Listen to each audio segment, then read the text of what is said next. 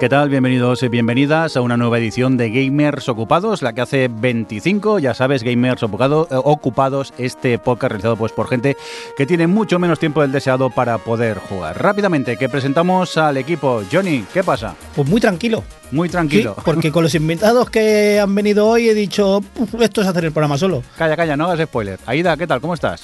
Bien, con, con todo el espíritu navideño que me caracteriza a mí. Ho, ho, ho. Exacto. Eh, Rafa, ¿qué tal? ¿Cómo estás? Muy bien, muy bien, aquí con espíritu cringe. Muy bien. Oh, Dios. Empezamos bien. Eh, venga, Johnny, preséntanos a, lo, a, los invitados que son ya guest stars casi de las veces que han venido. Eh, sí, ya los conocemos todos. Está Nacho Laseras, un finlandés que ha venido a Barcelona. Sí, vuelvo a casa por Navidad. Y el protogister Fukui, que era hipster antes de que se pusiera de moda. Buenas, ¿qué tal? Oye, bienvenidos a los dos. Gracias por uh, acercaros a esta edición 25 del Gamers. Y ya sabéis, aquí como uno más del equipo, cuestión de ir comentando la jugada mientras vamos hablando. Fantástico. Y hablando de comentar la jugada, eh, me mola lo que habéis puesto aquí en el guion y empezamos bien. Aida, lo de la peli de Sonic, ¿qué? Pues siguiendo un poco lo que decía Rafa de, del cringe, ¿no? El, el póster que ha salido, primero de todo salió un póster teaser donde se veía un Sonic mazao, pero mazao de unas piernas de estas de... Él no ha hecho lo del skip leg day. Eh, leg day. Entonces, bueno, piernas de culturista, un montón de, de cachondeo en, Twitter y tras montones de bromas, de gente quejándose de este no es Sonic, esto porque habéis hecho esto, eh, la cuenta oficial de Sonic Movie hizo un tweet donde se veían las piernas super mazadas, incluso más que en el póster original, aguantando un cartel diciendo eh, Can a workout? De no puede un chico ejercitarse. Y nada, eh, volveremos el año que viene. ¿Y qué? ¿Quién ha visto el tráiler por aquí? Que levante la mano. No, tra trailer no, de momento hay dos carteles. Los carteles. Uno, se han visto tres carteles, uno era fake y luego hay otro donde sale Chris Pratt y sale un Sonic mucho más puchi, mucho más peludito, con unas piernas más cortas, que ha sido como muy... Han rediseñado el personaje después de las quejas, pero, pero sigue siendo raro de ver. Bueno, más bien eso dicen que es un concept previo de la sí. película. Hace unos meses que ya empezaron a hacer Lo que pruebas. se presenta a los sí, productores. Claro, a los productores Bueno, y eso... Tampoco nos pensemos que igual las piernas se ven largas porque para que quede bien la foto con el, el puente San Francisco, el Golden Gate y esto, pues han tenido que alargar las piernas, pero igual sí que va a tener las piernas corticas. O sea, lo que pasa es que musculadas van a estar. Pero ese es el segundo cartel. O sea, salió un primer cartel que era la silueta de Sonic con unas piernas súper musculadas. Luego está el que dices tú, que se veía el puente San Francisco con unas piernas azules, que ese se supone que es fake. Y luego está el de Chris Pratt tumbado encima de un coche de policía y Sonic encima. Sí, yo lo que he oído con, sobre la peli esta, lo que he leído por ahí, por foros y los mentideros de internet, es que creo que tienen un poco de miedo porque dicen que, que el Sonic no se va a ver, o sea, o no les va a gustar a la gente porque por como es Sonic y como lo han tenido que hacer para que funcione en 3D, pues los ojos sobre todo dice que van a ser un poco diferentes, porque van a estar separados, no van a estar unidos y entonces están intentando, yo creo, mantener, o sea, generar las expectativas que la gente empiece a decir, ay, qué feo, no sé qué cuánto, y luego cuando salga, ah, pues no estaba tan mal. Va a ser una mierda. Mira, yo te digo, esto es Hollywood. ¿eh? Ahí había un, un dibujante en, en, un sótano y le han dicho, mira, tienes que hacer un, un, personaje, ¿vale? Que es un erizo azul que corre mucho. Entonces, ¿qué piensas? Tiene unas piernas como, como, vamos, como brazos de, de Schwarzenegger. Que el productor o el director, no sé quién de los dos, es el de Too Fast, Too Furious, ¿eh? Pues ahí A está. ver qué, qué esperamos aquí. Esto no hay quien lo salve. El modelo ha sido Vin Diesel. Sí, hombre, falta de rock ahí. Si estuviera de rock en esa película, A lo mejor está. ganaría mucho. Hostia, A lo mejor es la podría, voz podría ser Sonic. De rock como Sonic. Pero, ¿alguno de vosotros tiene interés por ver la película? Yo. No. Hombre, con lo que se ha visto, tampoco te podría decir si tengo En- interés o no, si es que se han visto dos imágenes. Pero es igual, aunque no lo sepas. ¿De, de- qué, de de qué va a verla- ir la película? De verla para reírnos todos, de ir al cine a verla ninguno. Deep, DeepX Screener eh, eh, High Quality. A ver, yo lo que no estoy, MP4. no estoy muy puesto en el lore de Sonic y de toda esta... Que me es que se lo van a inventar, yo creo. Porque no es que yo creo que no lo conoce nadie. O sea, Es creo- Jim Carrey y el Dr. Robotnik. Eso, está, eso es lo que no acabo de entender, porque Jim Carrey está más bien delgadito, o sea, y Robotnik estaba un poco circular, o sea, que podían haber puesto, yo que sé, no es un actor un poco No sé, más no orondo. visto, pero que a lo mejor está hecho en CGI, yo qué sé, y es su voz. Es que nadie ha visto nada. Nadie sabe nada. la película es hecho. imagen real, o sea, es solo que Sonic Bueno. será en 3D porque, claro, no te vas a No, disfrazar no, de no, eso. no he igual de- un erizo que corra. Igual de real que el Rey León que acaban de hacer, así que... Es que queda- está súper guapo el Rey León, está ahí el todo en 3D, se parece eso. verdad. Pero dicen, el, el Real Life Motion Video. Dices, venga, hombre. Bueno, lo importante es que de momento la gente se ha echado unas risas con las pocas imágenes que, que han salido ya por, por la red. Iba a decir, habrá que estar atento a ver qué pasa, pero sinceramente a mí me da bastante igual. Pero, el community manager de la cuenta oficial de Sonic es un crack, o sea, es un, Un tío, es- o sea, se subía a los memes y el You Gotta Go Fast y el Sonic Ur- Ugan- de Uganda, o no sé dónde es. Y luego además también, por ejemplo, la cuenta de, de Sonic el Erizo, la, la de Twitter, con todo el lanzamiento de Babsy y tal, y también hici- hicieron muchas coñas entre ellos, con la cuenta de Babsy y la de, la de Sony. Quiero decir, que dentro de lo que hay en Twitter sí que se han sabido mover bien siempre y darse, darse Que, bombo. que me flipa que exista una cuenta de Babsy. perdón que Sí, te lo bueno, diga. tiene que estar. Venga, vamos a continuar con, con más cosas. Y, uy, parece que aquí la única que ha hecho deberes ha sido Aida, porque tenemos más noticias tuyas, ¿no? Pe- Pero ¿por qué todo el mundo cuando lee Lego me mira a mí? Bueno, porque también pone entre paréntesis, Eh, Aida. Aida. Eso ayuda, eso ayuda. ¿Qué pasa con Lego? Pues que han sacado una aplicación, bueno, en la última, o sea, la última no, la última, última keynote de Apple ya mostraron unas imágenes de, de una aplicación llamada Lego eh, Playgrounds, donde combinaban realidad aumentada con, con bloques de Lego. Entonces han sacado ya la aplicación para iOS, eh, se llama Lego Playgrounds y eh, lo que haces es escanear una superficie, elegir a uno de los ninjas, me parece que salen cinco a elegir, de Lego Ninjago, y, y puedes ir haciendo peleas y tal. Y si tienes algunos de los sets de Lego Ninjago, pues puedes escanearlos y utilizarlos como elementos en el juego.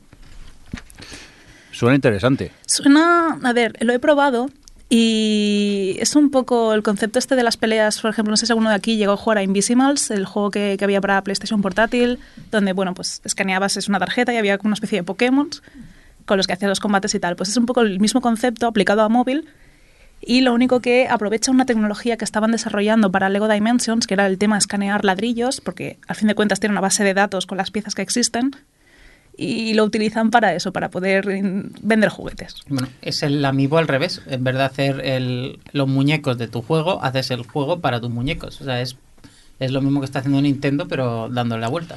Pero aquí lo importante es que cuando yo he dicho suena interesante, eh, me voy a chivar. Fukuy y, y Johnny casi se desnucan diciendo que no. Porque Porque en realidad aumentada, todo lo que sea realidad Qué aumentada. pereza, ¿eh? Pues, Es que recuerdo la presentación que dice Aida de la Keynote y jugaban con tablets de 10 pulgadas, cogidas con las manos, de formas extrañas. Si es realidad aumentada, tienes que tenerlo integrado en unas gafas. Tener que aguantar una pantalla delante, que además la quitas, es un engorro. Yo no lo, no lo veo para nada, para nada. Sí, esto igual no entra mucho en gamers ocupados, pero claro, ahí tenían el problema que esa presentación era del nuevo iPad. Entonces querían enseñarte Claro. qué guapo es el nuevo iPad. Me da y- igual que sea un teléfono también, ¿eh? Es que no es... ser- O sea, realidad aumentada, gafas, fin. Yo te digo que en esa presentación lo que hubiera pegado, lo que pasa es que no sé si es que no se comunicaron mucho, podían haber enseñado ahí un juego que enseñaron tres días después en los móviles y no gustó mucho. Pero bueno, ahí De todos modos, tema realidad aumentada, eh, quizá vosotros no lo acabáis de ver, pero en tema niños sí que está petándolo mucho. Para, para- para chavales pequeños les flipa el poder jugar en el salón de su casa con elementos que no están ahí. Y de hecho, Angry Birds está sacando un juego que es de, de una especie de tirachinas también para realidad aumentada, donde tienes a los cerdos en tu, en tu propia casa. Entonces, quiero decir, hay gente que sigue apostando por ello y no tiene mala pinta. A ver, si es que yo creo que para los niños puede funcionar muy bien. Lo que pasa que estos, eh, estos, Estos abuelos, amargados del podcast, pues que yo me incluyo, nos parece una tontería. para Pero los sí. niños y no para no tan niños. De hecho, ahora en los mundos de los juegos de tablero están saliendo muchos juegos de tablero que vienen con su propia app integrada y mucha gente, o sea, al final esto de unir videojuegos con otra cosa que compras eh, está funcionando mucho. Bueno, de hecho, esto que haga que la gente se acostumbre a la realidad aumentada está bien porque luego puedes hacer muchas aplicaciones real- que sean útiles en, en el entorno en el que nos movemos, con lo cual tampoco va a marcar muchos juegos así. Vamos a continuar con más cositas. Eh, hombre, finalmente parece ser que ya tenemos el, el, el Minecraft Story Mode en Netflix, ¿no, Aida? Sí, y viene con un tutorial inicialmente donde te explican un poco cómo jugarlo. Mm, es un vídeo que no se había visto en el juego que ya, ya existía para Steam o bueno para otras plataformas. Eh, luego ya pasas a jugar. Yo lo he jugado desde el móvil porque he usado la aplicación de Steam, hay de Steam de, eh, de, de Netflix. El caso es que no sé si alguno que tenga una Smart TV más, más moderna que la mía y tenga la aplicación integrada ha podido probarlo con la... Yo lo he probado en el Apple TV y me dice que solo funciona. Tiene un vídeo dedicado para decirte que no funciona. Solo funciona en, por ahora en móviles. Vale. En el Apple TV no funciona y en Smart TV tampoco. Vale, por ejemplo, yo lo probé con el Chromecast y no, no detectaba para nada. ¿Y entonces qué te salen los controles en pantalla? Sí, Táctil, exacto, es- entonces- es- solamente táctil. en el Apple TV te sale un vídeo diciéndote que lo siente mucho, pero en ese dispositivo. Claro, claro, porque no, pueden poner los controles, entiendo. Y en cambio en móvil, ¿no? En la pantalla utilizarán y pondrán los botones. Sí, en el, etcétera. en el móvil te aparecen los menús Claro. igual que te aparecen en Steam o algo así, Vale, lo pulsas con la mano y, y ya está. El juego es exactamente el mismo que ya sacaron la primera temporada de Minecraft Story Mode. Entonces no, no han innovado nada, han hecho una portabilidad para, para lo que es el, eh, Netflix. Pero bueno, está curioso, es un juego que bueno, que no sé a ver a los niños si, si les va a molar, pero, mantiene todo el lore de, de Minecraft, que hay lore de Minecraft, eso a mí me fascina. ¿Y el juego se instala o lo juegas en streaming? Eh, no lo puedes descargar, o sea, tienes que jugarlo en streaming. Yo sé que lo he probado para en plan de lo típico que vas en el metro y digo, ay, pues a ver si puedo seguir la partida. No. Vale. O sea, la seguiría, pero con, usando- tirando de datos. No lo puedo descargar y, y estar sin datos. O sea, todo esto que estábamos hablando en programas anteriores que iba a haber el juego en streaming y tal, Netflix ya nos lo está poniendo en la cara. Sí. Lo que me parece interesante de esto es que se han tenido que hacer el port, bueno, que lo tuvo que hacer Telltale, de hecho creo que lo que estaban haciendo cuando largaron a todo el mundo era lo que se quedaron en el pequeño grupo era para el Minecraft este, que se ve que tenían un contrato con Netflix y que ya debía estar eso medio terminado. Es que han tenido que hacer un desarrollo propio para este proyecto. Que dice que sí, el Netflix es de los videojuegos, pero cada juego hay que hacer, Hay que hacer desarrollarlo sí, sí. para ese Para esa plataforma. para esa plataforma, con lo cual, a ver, mm, el concepto de el Netflix de los videojuegos donde está todo, igual no va a estar todo, va a estar cuatro o cinco juegos.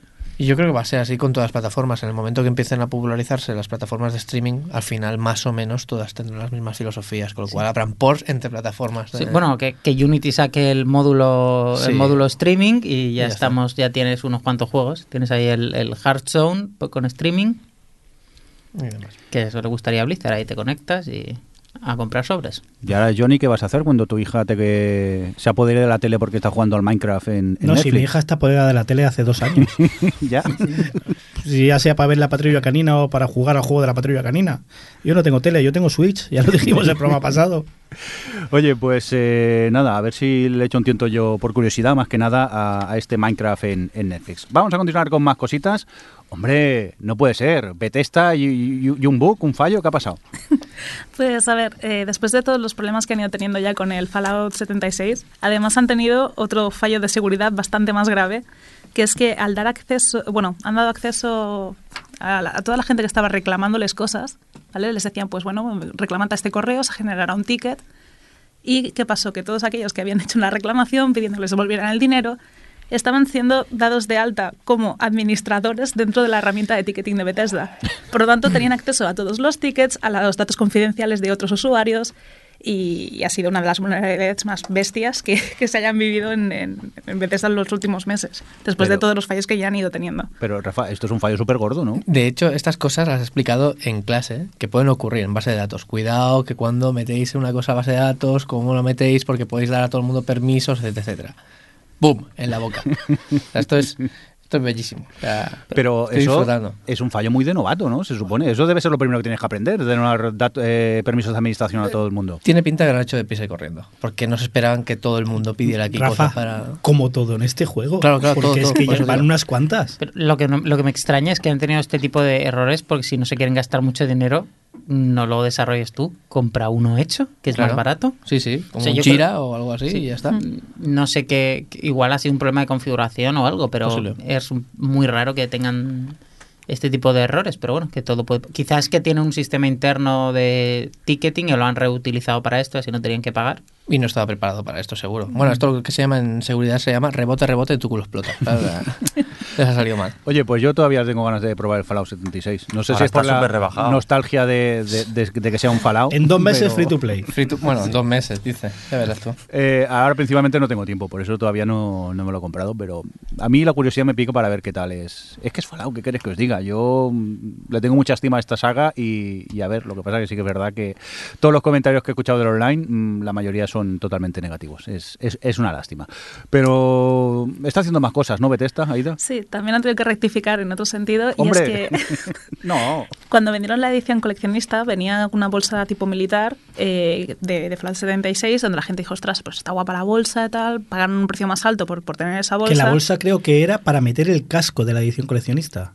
No, no sé si era... Es que a una- un amigo común no, no- le ha llegado Pero- ahora la caja con la bolsa de plástico. Pues ese es el problema, que la bolsa, claro, te, te muestran una bolsa tipo militar y dices, ostras, pues está guapa la bolsa. Y lo que le estaba llegando a la gente era una bolsa de plástico de chungo, que no había por dónde cogerla. Así que después de quejas y tal, lo que están haciendo ahora es mandar unas nuevas bolsas que son de nylon, que tienen una, una estructura más similar al tipo de bolsa que, que prometían traer.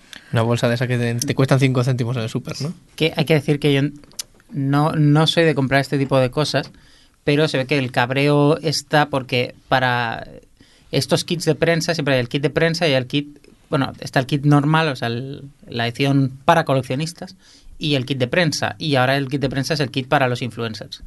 Y se ve que los influencers les regalaron otra bolsa, que no era una bolsa para meter el casco edición coleccionista, sino que les hicieron una mochila del Fallout. Y claro, la mochila esa es bastante guapa porque básicamente es una mochila que han comprado en, en el pan, en el Capitán Tapi, Coronel Tapioca y le han puesto un parche del Fallout encima y claro, eso estaba bastante guapa. Y dijeron, oye, como que a los influencers les dais una bolsa guay, a nosotros que somos los que hemos pagado, nos dais una bolsa cutre.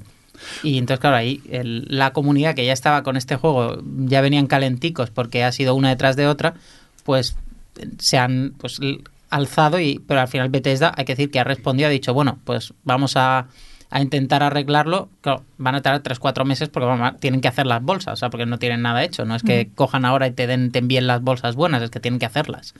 Y se ve que las nuevas bolsas están medio bien o al menos las que han enseñado. La gente parece convencida. Ahora eso sí no te las van a enviar a todo el mundo. Tienes que ir tú y pedirla decir oye que me he comprado la edición coleccionista envíamela así que veremos cuántas Sí. tienen que hacer Abre un ticket y pídela allí. a ver qué pasa. Oye, eh, vamos a continuar con más cosas. Hombre, eh, si hasta el Johnny ha puesto una noticia, eh, me encanta Uh, una. Tus, tus noticias en el guion. Alemania versus Nintendo. Ala, espabilate. Es que, a ver, vamos a ver. ¿Qué ha pasado? que no miro el guion en todo el mes. Bueno, bienvenido y, al club. Y, y en el trabajo veo algo y digo, ya lo, lo- pongo esto y ya lo, ya lo haré, ya lo haré. Pues no he hecho nada.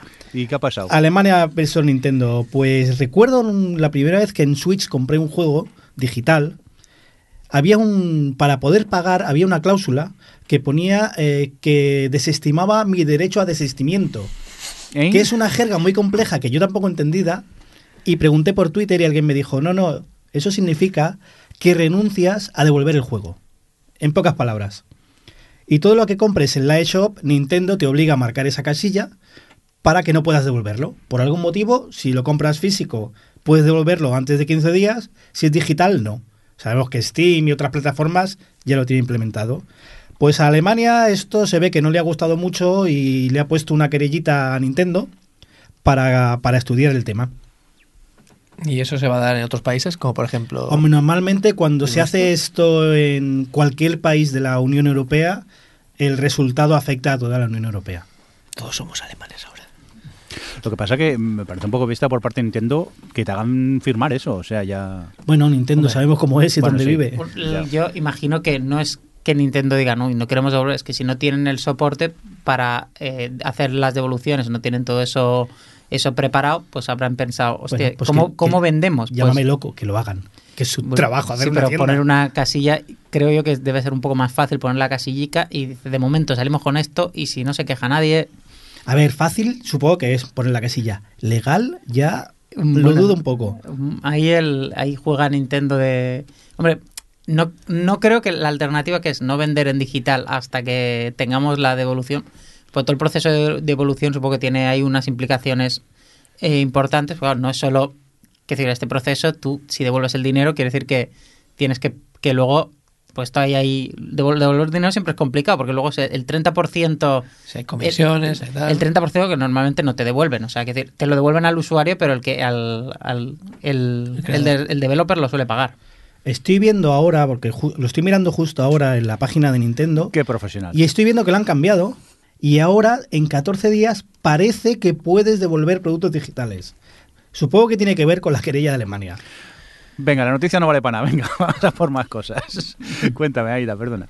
No, digo que de todos modos no es algo tan raro visto cómo es la política o la forma de pensar y de hacer que tienen en Nintendo. Es decir, una misma empresa donde sus productos nunca bajan de precio porque sería de, de valorarlo, donde incluso segunda mano te lo encuentras súper caro. No, no me extraña mucho que digan eso, no se admiten devoluciones Ojo, porque ojo, que sigo, nuestro sigo producto es la leyendo hostia. el documento. Puedes devolverlo si no lo has ejecutado nunca.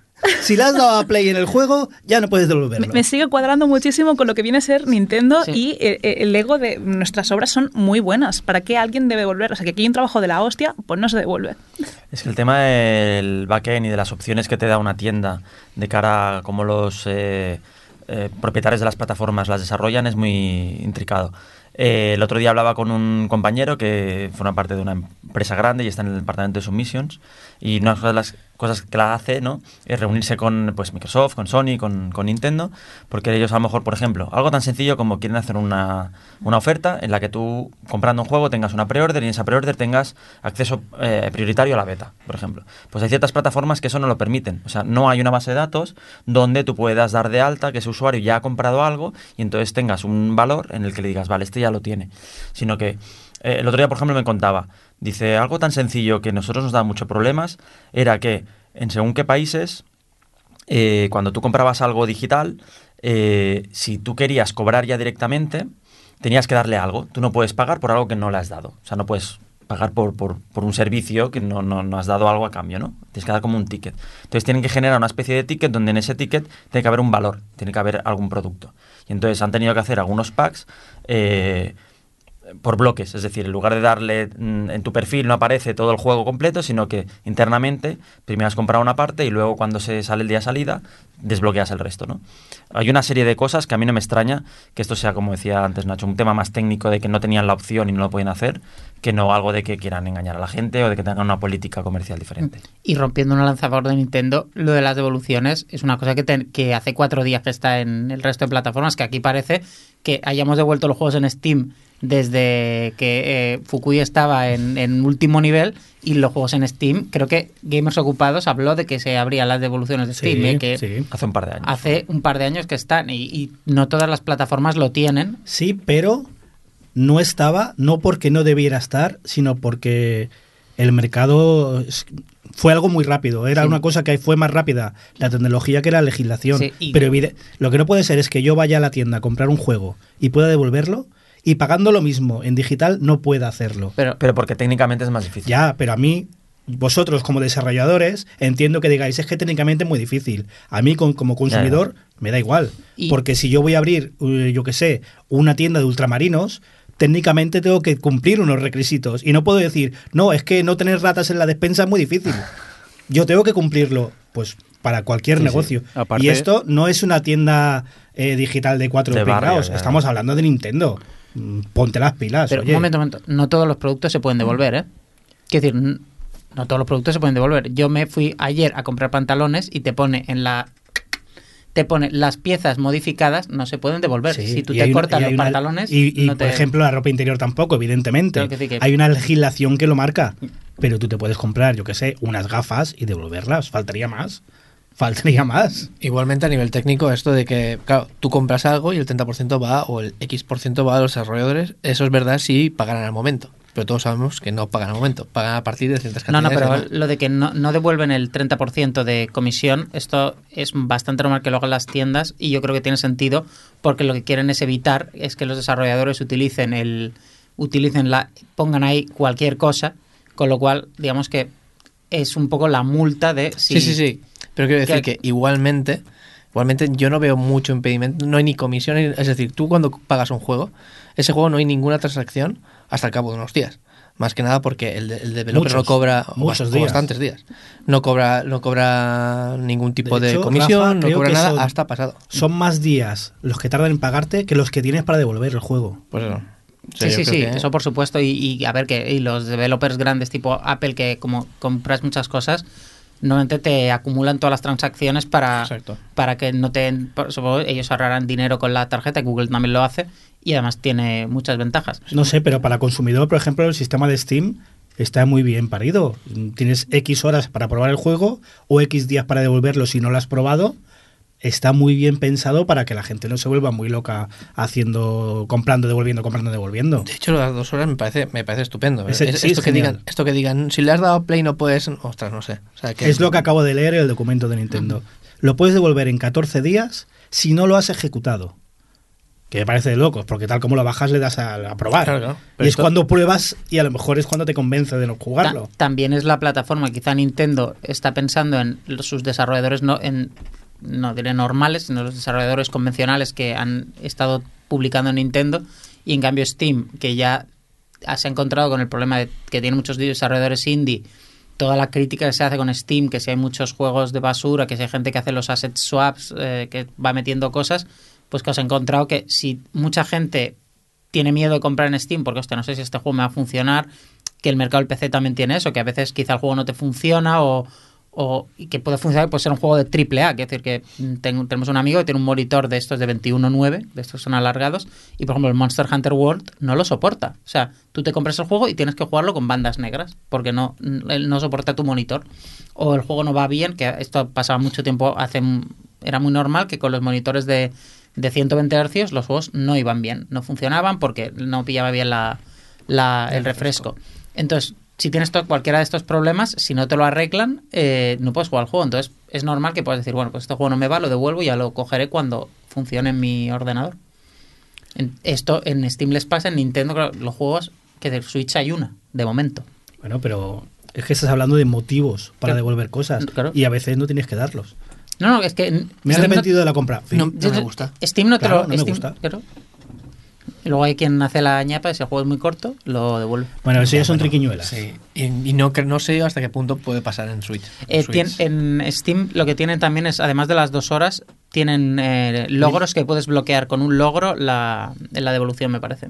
Eh, sí, y, y Steam se guarda el derecho de, si ve que alguien abusa del sistema de devoluciones, banearlo y no, no se puede devolver nada más. Como Amazon, por ejemplo, Sí. que puedes devolver cosas, pero si lo haces, creo que eran ocho veces, ya te ponen una lista negra y ya. No sé cuántas, pero es claro, Sí. evidentemente ojo. cualquiera puede abusar. Sí. Y una cosa con Steam, para que lo sepan los oyentes, que parece ser que tú puedes, eh, la devolución esta de las dos horas y tal, es la automática.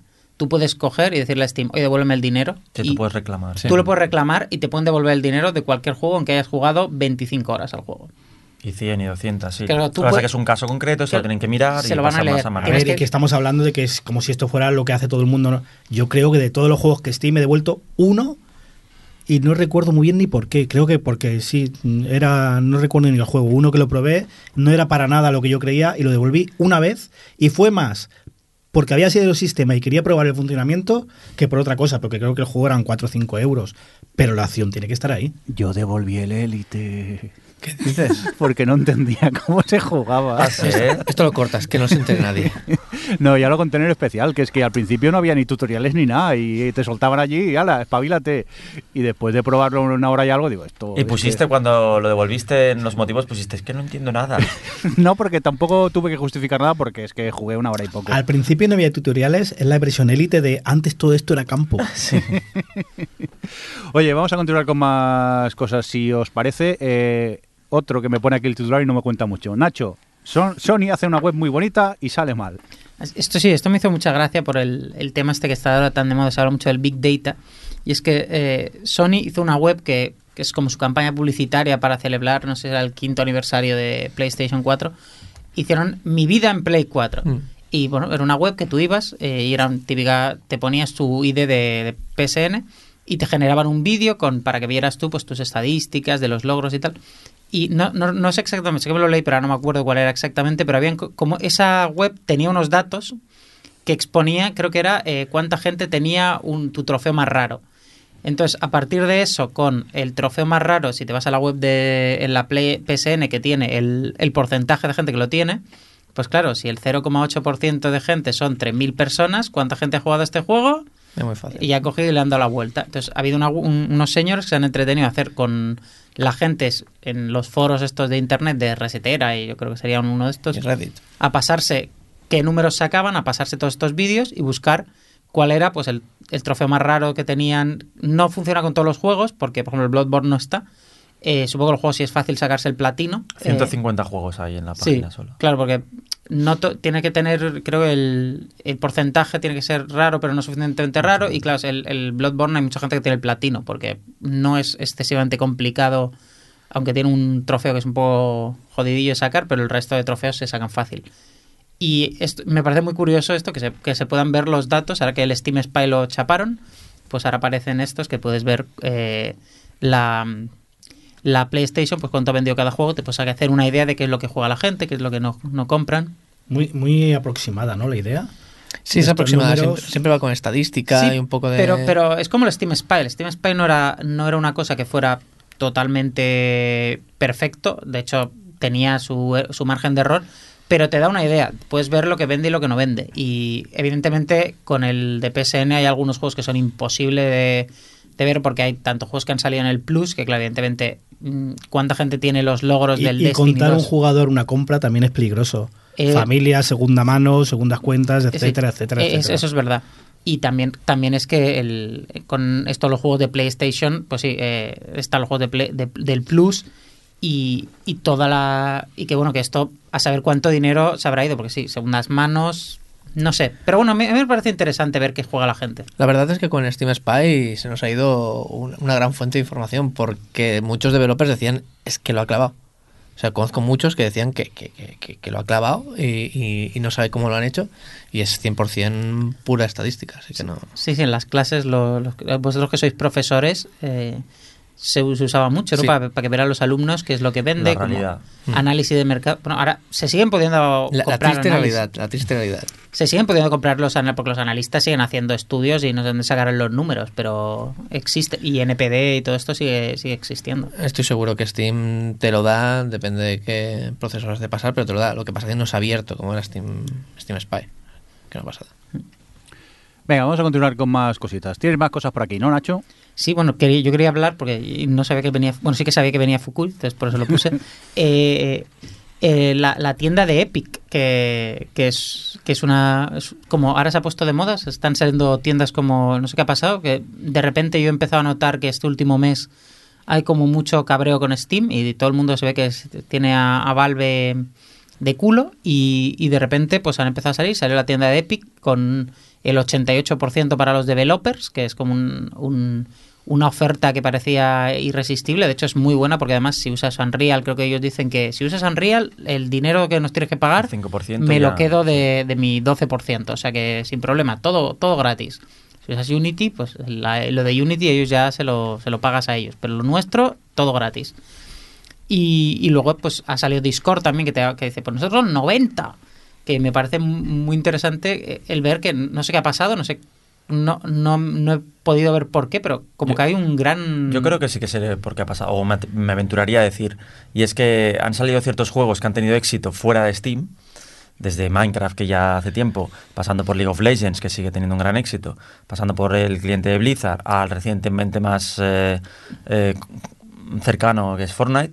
Y entonces la gente ha dicho, oye, que a lo mejor Steam ya no es tan relevante como era en su día, ¿no? Que podemos hacer dinero y podemos llegar a gente fuera de Steam.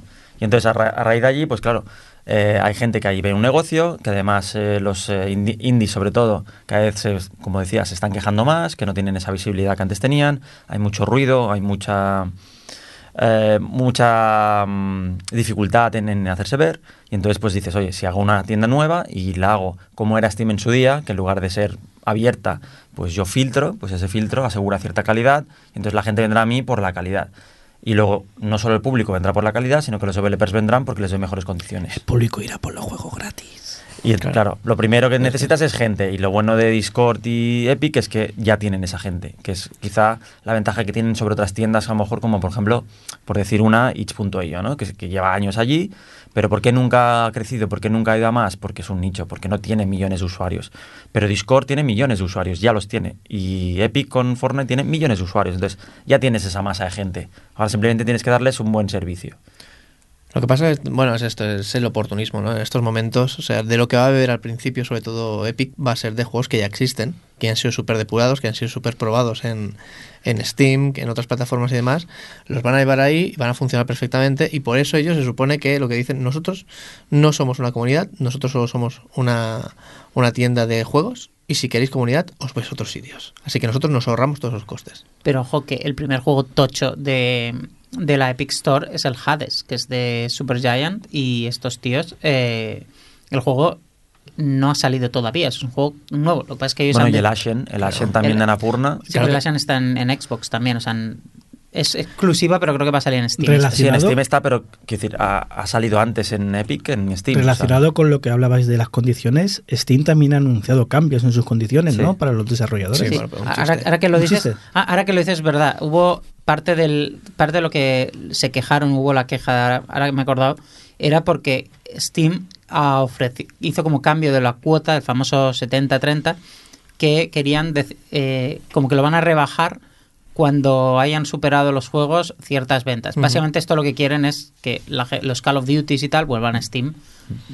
La cosa es que estas, estas, estos cambios que fueron de cuotas era el, a partir de cuando, cuando eres pequeño, es decir, eh, la cuota mínima es 30-70, ¿vale? Y ese pequeño ponía 10M. Yo digo, ah, qué bien, 10.000. Por 10.000 dólares eres pequeño, entonces si pasa de 10.000, no, no, 10 millones.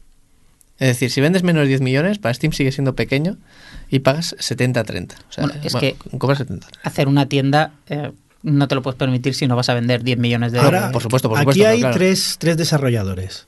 ¿70-30 lo veis justo hoy en día? Depende. Claro, ¿de qué, servicios te da? Porque yo entiendo que yo, si soy un desarrollador, quiero hacer mi tienda con mi eh, servicio en la nube que esté siempre disponible en mis juegos, mi facturación, mi soporte, todo eso te lo da Steam, creo. Sí. ¿Lo veis justo 70-30? ¿Veis unos números? ¿O en 2018 se ha abaratado y por eso otra gente está dando el 90? El tema es que también es que Steam eh, lleva arrastrando esto desde el principio. Precisamente uno de los cambios era este, porque ya va siendo hora de, ya hemos amortizado Claro, todo este es, mi- sistema. es mi duda si en 2018, que es- en teoría todo el, el almacenamiento en la nube es más barato, si este dinero, Apple sigue teniendo un 70-30 que puede variar a veces, pero también es 70-30. Siempre. La, la- la pregunta es muy buena. Yo creo que en su día el 70-30 estaba bien repartido porque Steam te daba unos servicios y una facilidad que compensaba darle a Despreocuparte, Steam te daba despreocuparte. el 70% y dices, vale, ellos me gestionan los pagos, ellos me dan esa Tú visibilidad, me dan ese generabas el, espacio. el exe y te está. despreocupabas de todo el, el resto. El problema es que Steam se ha dormido los laureles. Por ejemplo, en 10 años no había cambiado el Steamworks, el backend. De las estadísticas no lo habían cambiado, lo han cambiado ahora. O sea, empezaron a, a dar estadísticas cuando salió Steamworks en 2008 y estamos en el 2018. Han estado 10 años que la parte interna era igual de fea, igual de cutre. Y ahora han puesto HTML5, ahora es más bonito, tiene más colores. también, ¿eh? La externa también, pero bueno. Internamente, si tú me estás cobrando ¿no? un 30% por darme visibilidad, que ahora no lo tengo, esa visibilidad, ya la he perdido, porque ahora tengo un montón de juegos que hacen ruido, que son juegos que pues mm, habrá opiniones, pero no tienen cierta calidad, ¿no? Y, y se ha bajado esa calidad. Y luego encima, las herramientas que me das internas eh, están caducas, pues claro, digo, bueno, ¿por qué estoy pagando ese 30%, no? Te lo, te lo cuestionas, y cuando vienen otras tiendas, dicen, eh, yo te puedo dar eso por menos, dices, ah, pues oye, pues a lo mejor sí que ese 30 ya no me compensa. Yo te, te lo diré, es simplemente, no es, no es tanto si es justo o no, es si para, si eres suficientemente grande, para que 70-30 cuando puedo, cuando puedo obtener 100% menos lo que me cueste montarlo todo. No, sí, claro, cuando dices que Steam quiere... ¿A quién quiere? Al FIFA. FIFA no va a ir a Steam, FIFA tiene la, está en la EA Store, pero esos son otros números, esos son las muy, muy grandes. Y, y el- y la cosa del FIFA es que, que, que en realidad al final el mercado de PC, quiero decir, eh, EA, el problema no lo tiene con Steam. El, el tema de EA es que sí, tienen Steam, pero luego también EA al final le tiene que dar el 30% a Sony de, lo que da- de los sobres que vende en PlayStation y el 30% a Microsoft de los sobres que vende en Xbox. Pero el, en PC al final el mercado es muy pequeño. Pero claro, es que si es pequeño pero es suficientemente grande como para que te salga a cuenta eh, tú. Y en el caso de Activision, pues yo creo que se dieron cuenta de que, bueno, tenemos ya todo el backend hecho, porque Blizzard tiene la tienda de Blizzard ya, o sea, vamos a integrarlo todo en este backend.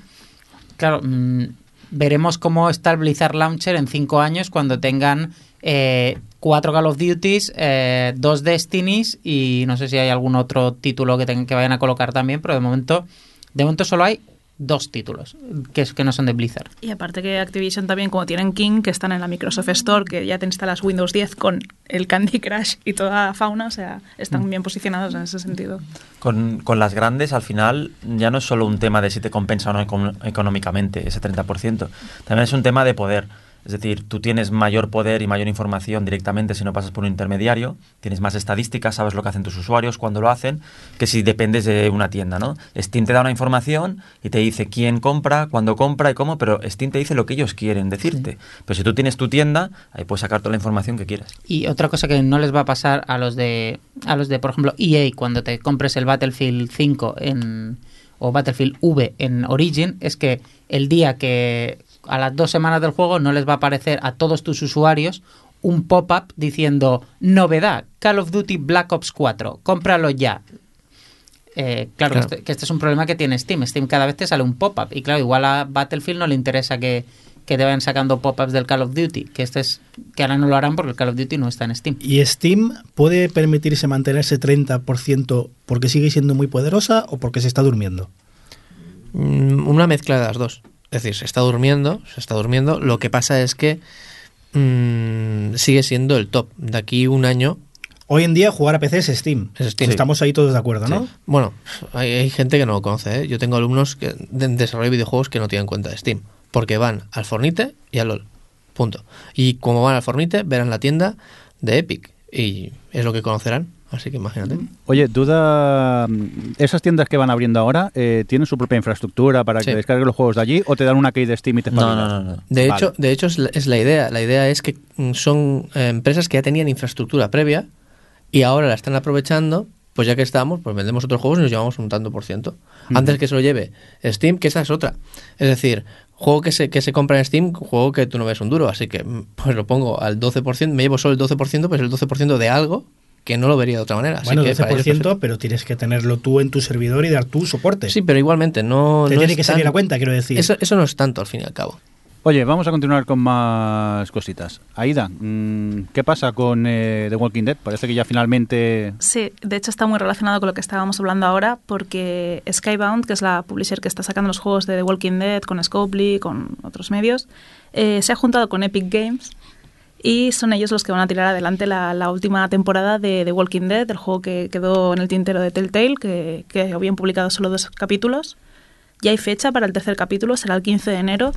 Y el juego se puede comprar íntegramente en la tienda de Epic, pero la gente que lo haya comprado anteriormente en Humble Bundle o en, o en Steam podrá jugarlo ahí.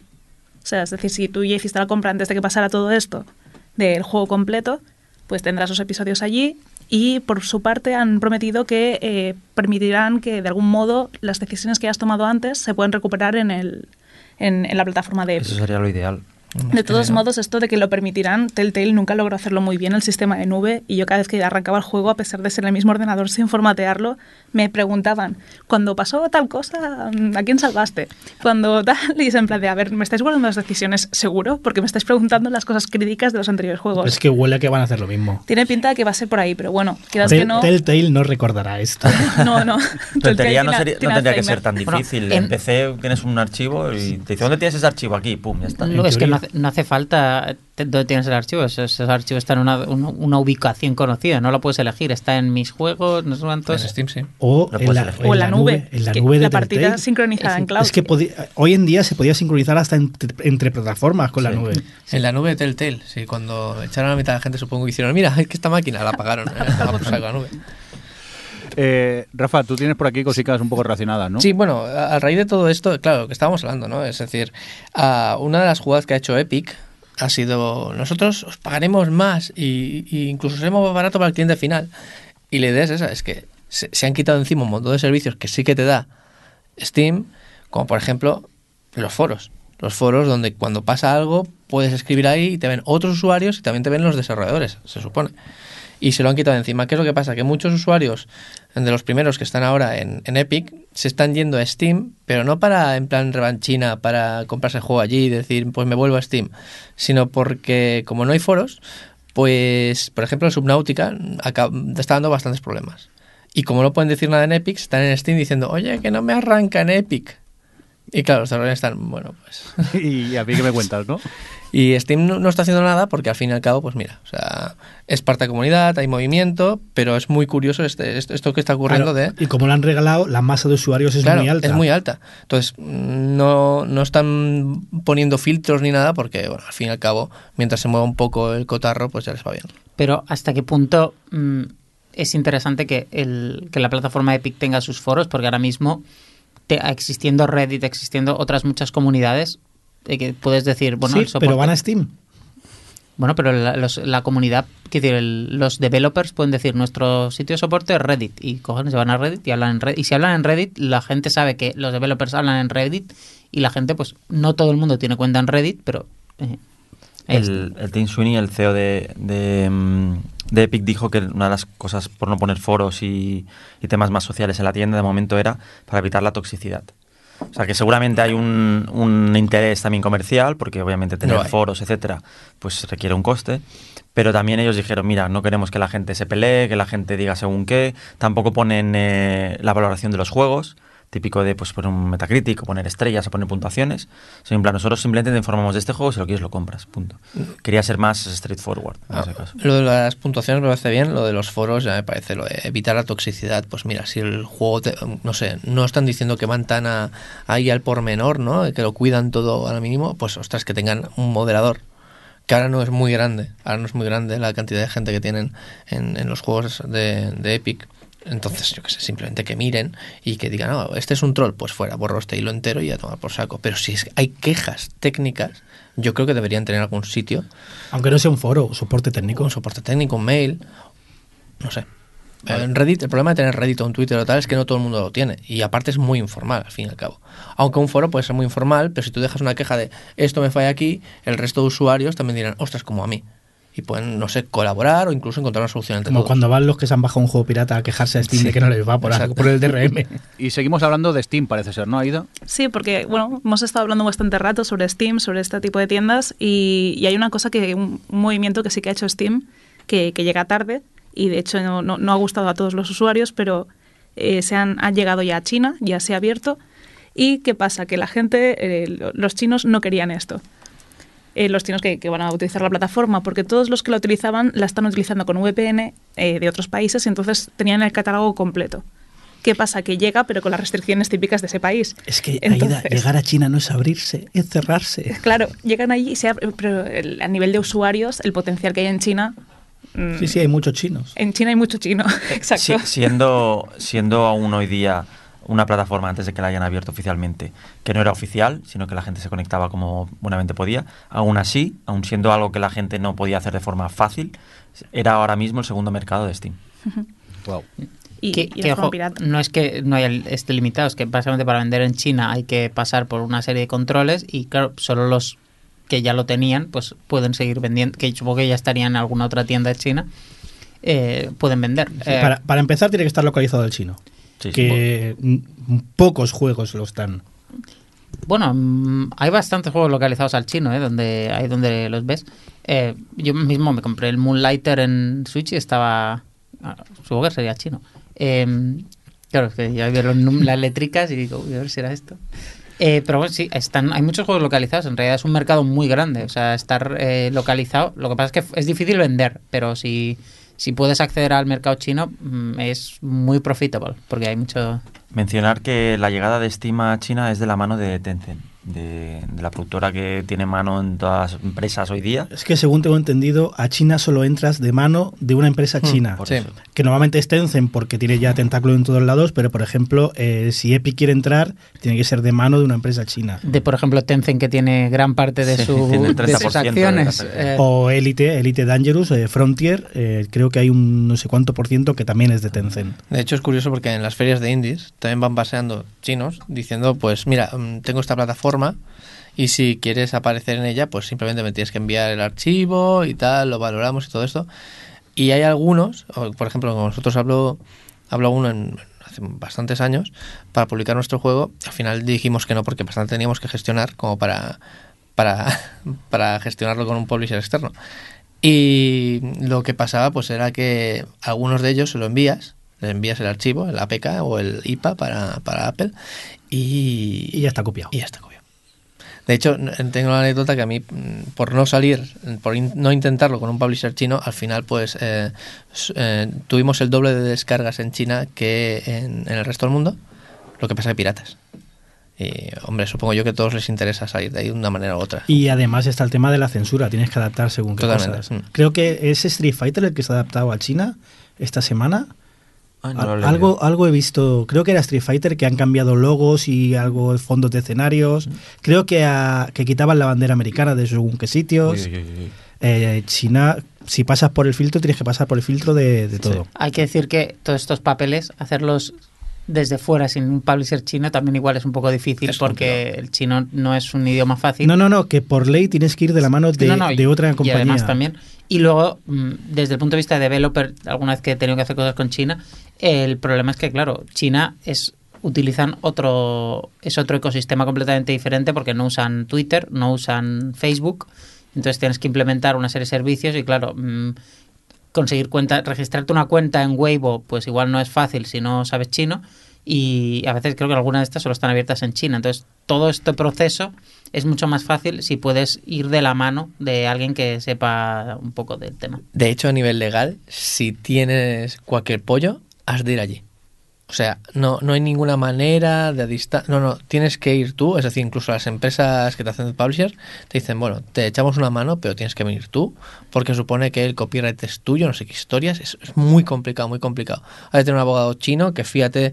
mm, de- no, es que es eh, de verdad, o sea, no solo es, no solo es complicado a nivel eh, técnico-legal, sino que también es, es un poco una aventura, porque Pero- es que no sabes qué está ocurriendo ahí. También es uno de los mercados más grandes del mundo, con lo Por cual supuesto. y te Puede compens- compensar, te puede compen- compensar. Es igual que Estados Unidos. Estados Unidos, pues tener vender en Estados Unidos compensa porque son muchos. Sí, sí, pero bueno, al menos ahí mm, les entiendo un poco más. Y, la, y es una legislación única, que también pasa con China. Es tendrá una legislación muy complicada, pero son es una para, no sé cuántos millones son. Pero Bueno, que sepáis que el 90% de gamers ocupados pertenece a Tencent también.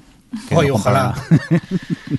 Oye, eh, Rafa, cuéntanos. eh, que hubo un hilo por Twitter curioso. Mm, Explícanos un poco. Sí, ¿qué bueno, ha esto no es exactamente la noticia, pero ha sido muy No. curioso. Ah, en el creador de Gone Home mm, se le ocurrió un pequeño hilo para que la gente colaborara, en el que pedía que los desarrolladores pues expusiéramos nuestras vergüenzas, nuestras anécdotas más embarazosas. ¿Salías tú con un calcetín? Eh, no.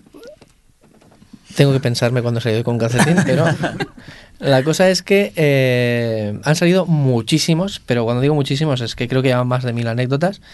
ah, y algunas súper interesantes, otras muy técnicas, muy técnicas que no tiene gracia si no, si no lo entiendes a nivel Pues de venga, y demás. cu- cuéntanos las técnicas. No, pero por ejemplo, una eh, que, bueno, aparte aquí hago la publicidad, aquí hago spam, ¿no? Que eh, hice un vídeo de las 10 que encontré más interesantes en ese momento, porque es que se han disparado. Voy a hacer otro vídeo sobre 15, 10 o 15 más. y eso ande lo vemos. Y en YouTube, eh, youtube.com barra Rafa Lagún, pero bueno. Muy bien. Ah, la cuestión es que voy a contar una que no he puesto porque me parece muy bonita. Aunque es muy técnica, seguramente muchos de vosotros la, no os habréis dado ni cuenta porque tiene que ver con God of War, la el último de PlayStation 3, que, re- eh, PlayStation 4, perdón, que resulta que eh, parece ser que el- el- en las últimas dos semanas empezaron a hacer optimizaciones y cambios en el sistema de programación para que funcionara perfecto en PlayStation 4. Las últimas dos semanas de desarrollo, ojo. Y por estas optimizaciones hubo un bug con el, con el chaval, ¿cómo se llama? A- a- Atreus. Atreus, ¿no? Que resulta que no detectaban cuando las animaciones de Atreus acababan. Y cuando acaba una animación, por lo que general lo que haces es lanzar un evento o lanzar, yo que sé, otra animación o hacer que la inteligencia artificial eh, continúe, cosas así. Es decir, detectan cuando acaba una animación y ocurre algo. Pues resulta que no detectaban cuando acababa y el chaval se volvía loco. Pero muy loco del palo, que hacía lo que daba la gana y eh, parece ser que era bastante divertido. Pues la solución tonta que hicieron, en lugar de detectar cuándo acababa, internamente contaban los frames que habían y cinco frames antes de acabar lanzaban este evento. Claro, esto puede parecer una solución muy cutre, pero estamos ante un GOTI, ¿no? Le han dado el premio GOTI a un juego que, ostras, esa solución es realmente cutre. Pues nadie se ha enterado.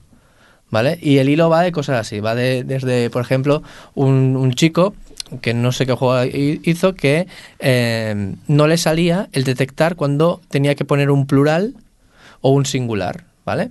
Así que lo que hizo fue que pues es un juego de, de rescatar rehenes y cosas así, ¿no? Así que lo que hizo fue asegurarse que la inteligencia artificial no te mataba ningún rehén más cuando tenías uno más. Es decir, eh, tú como protagonista y un rehén, con lo cual siempre utilizaba el plural. Y arreglado. Cosas así, son, son muy interesantes. Yo Sí. re- recuerdo una, no sé si sale en el vídeo, de Bioshock, que no sabían cómo hacer los ascensores. No sale el vídeo, pero... El, eh, no, no había para hacer una vertical. Y lo que hacían era, cuando entrabas en un ascensor, el juego giraba 90 grados, subía 5 kilómetros de escenario y volvía a girar 90 grados. Eso era el ascensor. Y nadie se entraba. Claro, claro. Maravilloso.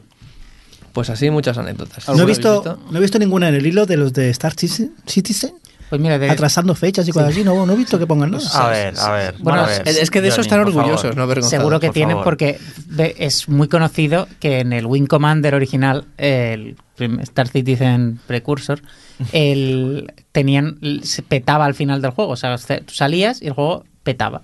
Entonces lo que hicieron fue coger y editar la memoria y cambiaron el mensaje error por gracias por jugar a Wing Commander. Y hay una anécdota más, así es, mm, es una anécdota muy curiosa porque es de una desarrolladora, um, Breakout, que se llama en, en- en Twitter, que eh, estaba trabajando en un AAA en el que había muy pocas eh, mu- mujeres protagonistas, es decir, había mucho soldado, pero muy, muy poca soldada. Vi que es el Assassin's Creed, que es donde trabajaba esta señora antes. No, mm, Bueno, aquí dice que en un triple A, ¿vale? Total, que eh, resulta que había un ticket, de estos tickets famosos que hemos estado hablando, en el, sistema de gestión de, de incidencias, que decía, tenemos que eliminar a esta persona, eh, a, esta, mm, eh, a este personaje femenino, a este personaje femenino y a este personaje femenino. Y ella puso hecho, hecho, hecho cuando no estaba. Y acabamos saliendo en el, juego final y entonces tiene más representación femenina el juego de lo que tenía- hubiera tenido. Así que muy bien. Me parece muy interesante y como mínimo, no sé, ah, divertido y una experiencia que, que podéis ir leyendo en estos hilos porque es súper guay. Sí, ahora yo creo que es un poco diferente porque ahora con los juegos, con los parches y tal, pero la gente nos hace una idea de antaño cuando, por lo que me cuentan los que han trabajado en aquella época, cuando tú el disco lo, lo grababas en un CD, los juegos se, o sea, eso era, iba con, se aguantaba con alfileres, pero ahora con los juegos como servicio y tal, pues que es diferente porque tienes que, el juego lo programas un año y luego tienes que, ese código lo, manteniendo. lo mantienes y tienes que, tiene que estar un poco bien. Aunque cuando el juego lo ponías, eso se aguantaba con, con verdaderos alfileres. Bueno, mira, otra anécdota más es precisamente de eh, el, ¿cómo se llama este? El Black and White. Black and White, un juego muy famoso eh, de Lionheart Studios, que la gracia era que eh, resulta que hacia el final del desarrollo se dieron cuenta que había un problema de memoria. El juego llenaba memoria, llenaba memoria, llenaba memoria y la llenaba tanto que, ostras, mm, se colgaba el juego. Así que hicieron, como no lograron arreglarlo, lo que hicieron fue eh, detectaban cuando el ordenador se estaba empezando a quedar sin memoria, entonces el juego guardaba partida, salía del juego y lo volvía a arrancar. Entonces no se te colgaba, o sea, como mínimo no habías perdido la partida y no, daba ni un mensaje, simplemente se reiniciaba y partida guardada y tú podías seguir por tu partida. De otra manera es, ostras, lo habías perdido todo, frustración, etcétera, etcétera. Mira, es una solución. Fíjate, los que no entendemos que pensamos que todo está milimetrado allí, todo cuadrado. todo es mentira. Y, y el desarrollo de videojuegos a veces es un poco. eh, Ojo buen cubero y- Magia negra, ¿no? A ver qué pasa aquí, a ver qué ocurre. Y sociología. Muy bien, ¿alguna anécdota más o seguimos ya con más cositas? Sigamos. Venga, pues eh, oye, vámonos a hablar un poco de los juegos que hemos estado jugando estos días y, por cierto, si os parece, vamos a hablar con Adri, que hace días que no habla con nosotros, a ver a, a qué ha estado jugando y esas cosillas, así que conectamos con ella, que yo creo que está jugando al Oxin Free de la Switch. Adri, ¿qué tal el juego? Da Yuyu. Muy bien, pues concisa como siempre. Vamos a por más cosas. Eh, Johnny, ¿a qué has jugado tú? Eh, pues, ¿recordáis que, no sé si fue el mes pasado o hace dos meses, hablaba de Diablo en Switch? Mm, creo que fue el mes pasado. Sí. Pues eh, hace poco estuvo de oferta, lo compré, lo instalé, lo he estado jugando, Y no lo puedes devolver. no me entero de nada. Tengo que decir que Pero me si es entero de súper fácil. Estás mayor ya. Estoy muy mayor, estoy muy mayor y tengo que decir una cosa. Mira que mi mujer es súper fan de Diablo 3, me parece una mierda. Pero La historia es mala, los diálogos son la historia, malos, al sí, Diablo. porque tampoco me entero. Tengo que decir que eso sí, la jugabilidad es de regulera, ¿Cómo que regulera? regulera. Dejar apretar un botón, al menos en Switch, dejar apretar un botón. Todo el rato, todo el rato. Pero tiene algo, tiene algo de hacer clic, clic, clic, clic, clic, ir Ah, cogiendo amigo, cosas, clic, clic, Ahí clic, le vas clic. dando horas, ¿eh? Sí, con la tontería me lo he pasado dejando Ah. apretar un botón, pero me lo he pasado. Pues tan Y- malo no será, ¿eh? Y ahí está, sí, no, tengo que decirlo. Eso sí, tienes que jugarlo en la tele, porque la pantalla de la consola es imposible. No se ven carajo, los negros ya hablamos que se ven regular, la, la fuente es muy, muy, muy pequeña. En la tele no se juega mal, la verdad. yo tengo una pregunta, eh, como ju- jugador que me gusta mucho el Diablo y tal, pero ¿viene con, con temporadas? o Viene con todo. pero Es tiene- el no- Diablo 3 con todo. Pero Todos va- los DLCs, temporadas. Pero van cambiando la temporada, porque el Diablo la gracia es no lo sé. jugar lo la temporada, Lo no tengo jugar hace el- una, una semana. ¿Y te requiere estar conectado siempre como en las otras Eh, no, no, no, no, eso no hace falta. Oh, entonces no puedes tendrá- jugar desconectado. No tendrá la temporada. eh, con- Sí, la tiene. Lo que Vale. pasa es que tienes que conectarte, pero puedes jugar desconectado. En PC no. Sí. No, no, en PC ni en Play. O ti- sea, tampoco podía. ¿En Play no puedes estar desconectado? No. Tip para los que les guste el Diablo, eh, si jugáis la historia una vez y luego ya no volvéis a jugar la historia jamás. Os metéis en el modo aventura, que es cuando es como se juega al Diablo, no se juega con la jugando la campaña 25 veces, que es, es un rollo. No y- sé. Yo sé que me pareció muy fácil, pregunté por Twitter, me dijeron, sube la dificultad. Le ha subido todo lo que me ha dejado el juego, sigue siendo muy fácil. Pero es eso, es clic, clic, clic y el, y el loot. El loot es una tragaperra, básicamente. Te van dando cosas a ver si son mejores. No lo recomendaría Yo es la sensación que tengo siempre que juego al Diablo 3. Tampoco he jugado mucho, me lo compré en PC porque estaba tirado de precio. Y sí, le di un par de semanas mucho vicio porque aquello de clic, clic, clic y va subiendo de experiencia y va subiendo de grado, pero hay un momento que al final me, me canso siempre de, de, de clic, clic. Sí, clic. es lo que me ha pasado. Con, durante una semana le di mucho clic, clic, clic, clic. Y ahora, mm, si voy a ponerme a jugar, mm, le puedo poner otra cualquier cosa. No, no me llama Diablo. Son juegos relajantes. Llegas, de- Sí. llegas del trabajo, te Sí. pones ahí, es como una cosa zen, es como meditar. Mindfulness. Meditas ahí y para casa. Venga, vamos a por más juegos. Aida, por ejemplo, ¿a qué has jugado? Pues yo quería hablar de, de cuando fui a la Barcelona Games World, porque Sí. estuve probando tres demos jugables de, de juegos indie. Y, y me da un poco de corte porque, bueno. A ver, eh, primero de todo jugué a Colossus Down, que ya hablé aquí de Agatha Knife, de hecho, y es el tercer juego que está lanzando el mismo estudio, Mango Protocol. Eh, el juego, o sea, ya he jugado los anteriores, a Mecánica y a Agatha Knife, y en este caso combina a personajes que aparecen en ambos títulos. Uno es el gran cerdo sangrante, el otro es eh, un, bueno, un robot mecha. Y este juego lo que me sorprendió bastante es que no es la aventura gráfica point and click que esperaba que fuera, sino que combina distintas mecánicas de juego. ¿Vale? Yo concretamente jugué a un nivel, eh, además tiene cooperativo local. Estoy jugando a un nivel entero de, de un beat'em up, donde llevaba los dos personajes y, y pues eso, iba partiendo todo lo que me, me pillaba por el camino. Pero es que luego también estuve viendo que había otro nivel que era más shooter, que era más en plan de estos de naves, de ir disparando hacia arriba. Y la verdad es que, bueno, aún no, no está acabado. De hecho, el, el nivel que te ponen es un poco un nivel sacando los elementos que vas a encontrarte más adelante, pues poniéndotelos ya todos para que te encuentres ya el, final boss y, y vayas eh, evaluando un poco la dificultad. Pero la verdad es que la experiencia fue divertida, eh, tiene un montón de humor, tiene un montón de, de guiños a los otros juegos. Mango Protocol insiste que eh, Agatha- bueno, eh, Mecánica es, es un universo y que ellos hicieron aventuras gráficas porque era lo que más les apetecía, pero que realmente desde el principio la idea era ir haciendo juegos muy diferentes entre sí, muchas mecánicas, porque es eso, es decir, ellos no conciben ese universo como simplemente un point and click, sino también es eso, es decir, todo lo que puedan hacer de, de- de lo que los juegos que les guste más lo van a, a plasmar ahí. Es que es es súper continuativo todo el mismo universo. Se han creado todo un mundo con unos personajes que van a aparecer en todos los juegos que sacan. Y te sacan distintos estilos de juego, distintas mecánicas y aún así eh, vas viendo que, que- que todos son elementos comunes y que tienen sentido con lo que ya has visto en anteriores títulos. Muy bien. Oye, eh, Edling, esto a mí, bueno, creo que a Fukui le suena más, ¿no? A ver, cuéntanos, ¿qué es esto de Edling, Aida? Lo cuento yo primero. Sí. Vale, Ending es un título que, que, bueno, me llamó la atención la parte artística porque es así bastante bonito. Es un juego que me recordaba mucho visualmente a un juego que se llama Never Alone, donde llevas a un niño esquimal y un zorro blanco, un zorro ártico. Y, visualmente me recordaba mucho el estilo, no unos colores tan blancos, sino más, más oscuro, sucede de noche, al menos la parte que vemos en la demo, donde llevas a un zorro y a las crías. Entonces ya ves que es un juego, al menos la, demo, notas que va a ser algo bastante triste, bastante lacrimógeno, bastante jodido. Gracias. Y el caso es que eh, tienes que ir avanzando el nivel, es, es totalmente, bueno, la impresión que me a mí era que era plano secuencia, un poco como, como Insight, donde vas eh, llevando las crías y les ayudas a cruzar y estás huyendo de, algún peligro. El concepto es eso, es muy similar a, los juegos tipo Inside, eh, Limbo, Little Nightmares, es decir, vas viendo un plano como avanza. Es muy bonito de ver. Problema es que rompí el juego durante la, la demo, porque hay un momento en que puedes ir por arriba eh, o por abajo. Lo de por abajo lo, lo- lo descubrí yo por, porque descubrí que los, los zorros nadan, cosa que no estaba segura antes de tirarme al agua. Y el caso es que, claro, de todos los, los colegas con los que estaba habían probado a ir por arriba solo. Y cuando me ven a mí todo decidido a ir por abajo, es en plan de, pero, pero a ver si se van a ahogar. Y hostia, yo cruzando, mirando en plan de que no se ahogue nadie, por favor.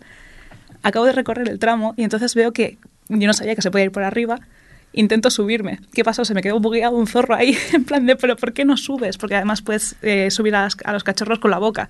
Pues se me quedó ahí un, un zorrito pobre pillado y, y lo pude repescar y, y bajarme otra vez porque por ahí no tenía que ir. Recordemos que son demos jugables lo que estabas Sí, sí. probando estos días. Exacto. Son prototipos. Fukui, por alusiones, que creo que tienes algo que ver tú con este proyecto, Ledling. Sí, eh, estoy trabajando en este proyecto con los compañeros. Hemos creado una empresa nueva que se llama Girobit Studios. Desde febrero estoy con ellos. Y, y de momento solo tenemos esta demo como prueba de concepto para validar la idea, ver si era suficientemente atractiva y levantar financiación para, para el desarrollo completo. El desarrollo pues eran casi dos años, o sea que hasta el 2020 no, no saldría. Pero, pero tenemos mucha ilusión, vemos que a la gente le gusta, porque efectivamente tenemos un, un arte que es muy protagonista, un editor de arte que es muy bueno y entonces llama bastante la atención, además al ser animales, pues a quién no le gustan los animales, ¿no? Pero hemos querido hacer no animales tipo Disney, sino más bien, como decía Aida, más inside, ¿no? Más oscuro, queremos enviar un mensaje de concienciación medioambiental y entonces cada nivel del juego trata una problemática real. Y entonces realmente queremos que se vea que, que el zorro no está ahí de paseo, sino que realmente está sufriendo las consecuencias de la mano del hombre, ¿no? Y que pues es Pues busca el Pacma, el. Pacma te lo financia.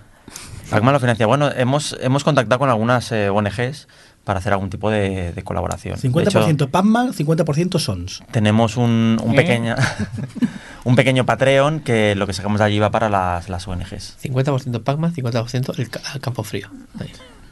Tengo que decir que también un acierto es el hecho de que las mecánicas del juego las descubres a medida que juegas. No, no hay un tutorial, no hay nada que te lo vaya explicando, que eso también es muy, me recordó mucho a Inside. Sí, no, no hay interfaz, no, no habrá nada de texto, o intentaremos que no haya nada. Y lo que sí creemos que es un poco diferente, que la demo no, no se ve, aparte de ser lineal la mayoría de niveles, de vez en cuando hay como una especie de hub, de, de zona más grande, tipo sandbox, que eso le gustará a Mirindo, Apuntado, apuntado. donde ¿Hay ahí puesta- pasa... ¿Hay puestas de sol? Exactamente, donde ahí va pasando el tiempo, Radioactivas. ahí va pasando el tiempo, y entonces ahí es donde irán creciendo los, los cachorros. Eh, oye, pues suerte con el proyecto, que todavía le queda un poquito, Sí. pero bueno, Aida jugó a la demo y quedaste contenta con ella, ¿no? Sí, bueno, contenta no sé si es la palabra, te quedas así un poco como el corazón en un puño, pero por lo demás bien. Pero te gustó. Sí, a mí Como eso sí, a mí sufrir, juegos. a mí sufrir bien. Oye, pues va, acabamos contigo ya. ¿Qué última promo- eh, demo probaste? Pues probé Etherborn, que de hecho es el que está más evolucionado de todos los títulos, que ya saldrán breves. Y eso me recuerda que puse pasta, así que además lo tendré. Y en este caso, Etherborn es un título que lleva ya muchos años presentándose en distintas ferias, que no lo había llegado a jugar aún. Y para que os hagáis una idea, es una especie de, de Monument Valley a nivel eh, escenarios, a nivel mecánica de juego, pero eh, con una especie de colores pastel neón. Pero son unos colores muy claros, pero con un brillo muy especial. Y me gustó mucho, pero es un juego que te folla la mente. O sea, tienes que estar eh, eh, avanzando, eh, usando pues eso, una especie de curvas que hay en, las, en los edificios para poder coger otro, otro, otro- otra perspectiva. ¿Vale? Vas jugando, pues a lo mejor estás andando a lo mejor en, una- en un plano recto, luego tienes que andar en vertical, luego tienes que andar por el lateral de lo que es el edificio. Y vas jugando todo el rato con la física del juego para poder llegar al punto donde tienes que hacer el salto. Hasta el punto de que a lo mejor cuando estás puesto, digamos, en lo que sería el, el alzado del edificio, andando sobre eso, tienes que hacer un salto para saltar al siguiente nivel que, que esté en, la misma, en el mismo plano. Es un juego complejo, es muy bonito de ver, pero, pero es eso, es en plan de, es un juego que no sé hasta qué punto yo me estaba frustrando mucho porque tenía a todos los colegas presionándome en plan de, va, venga, que cafre, que te has vuelto a caer al vacío. Y, y es juego de, de- de no jugar con nadie alrededor porque te hacen sentir mal, muy mal. En plan, es que me siento muy zoqueta. Llevan ya bastantes ferias, ¿no? Yendo. Es que la verdad lo he visto bastante y no he visto mucho avance. No sé si es que están buscando financiación o. No, ya la tienen. De hecho, hicieron Kickstarter y consiguieron alcanzar la meta. En, en FIC, de hecho. Eh, bueno, en fin, vale, perdón. Sí, sí, Un lo- crowdfunding. Sí. Pero bueno, hicieron una, un- un- una fun- bueno, consiguieron el dinero y, y me parece que saldrá, no sé si hay En fecha. marzo, creo. Pues en este caso eso, que es el juego que está ya más, más acabado de todos. Oye, pues nada, vamos a seguir. Y ya que acaba de hablar Fukui, pues cuéntanos a qué has jugado tú estos días. Pues eh, jugué y acabé el Gris, que era un juego que tenía muchísimas ganas. Es un juego que además en su día mm, nos presentaron cuando estuvimos haciendo el documental de Extra Life y ahí ya el, el artista, ¿no? Es un juego muy de autor, del arte y obra de Conrad, Conrad Rousset. Y ya me, me habló, nos habló de, de su idea y ya quedé enamorado y ya le hice un seguimiento, incluso en su día cuando estaban planeando mecánicas, pues eh, hicimos un par de reuniones y bueno, les di mi opinión. Y, mm, y yo sabía que me iba a gustar, vamos, ya no solo por el arte, sino por el tipo de juego. Un juego que, que sí que son plataformas, que sí que hay mecánicas, pero es un juego bastante de, de pasear, de disfrutar y de, mm, de dejarte emocionar, ¿no? Me ha sorprendido gratamente la música. Si bien el arte es súper importante, creo que la música es el 50% del juego. Es una música muy impactante, muy bien hecha y llega. Y en cuanto al juego, pues a mí me ha gustado. Obviamente, si buscas un super reto, si buscas un juego largo o si buscas algo complicado, pues no, es un juego que en algún momento puedes llegar a pararte para pensar algo, pero bastante sota caballo y rey, vas haciendo pam, pam, pam y las cosas van ocurriendo. Pero es tan, tan, tan bonito, tiene tanta sensibilidad que mm, para mí es uno de los juegos que más me ha gustado de los últimos años. Recuérdanos el título. Gris. Muy bien. ¿Y qué más has jugado? Y ahora estaba con el Obradin, con el, el- el retorno a Obradin, Return of the Obradin, que eh, ha ganado ya varios premios, que tenía muchas ganas, del Lucas Pop, que es el creador de Papers, Please. Y, y más o menos ya me he encontrado lo que me esperaba, un juego de detectives en el que tienes que descubrir eh, cómo ha muerto la gente de ese barco y vas hacia atrás en el tiempo, ¿no? Vas recuperando recuerdos y de allí vas sacando conclusiones, un poco como el Cluedo, ¿no? Quién mató a quién y dónde lo mató y cómo lo mató. Que al principio es todo súper confuso, porque no sabes nada Mm. y hasta que no empiezas a tener alguna pista, que de esa pista vas estirando y tienes otra y otra y otra, pues te sientes un poco tonto, pero es muy chulo. ¿Engancha el juego o qué?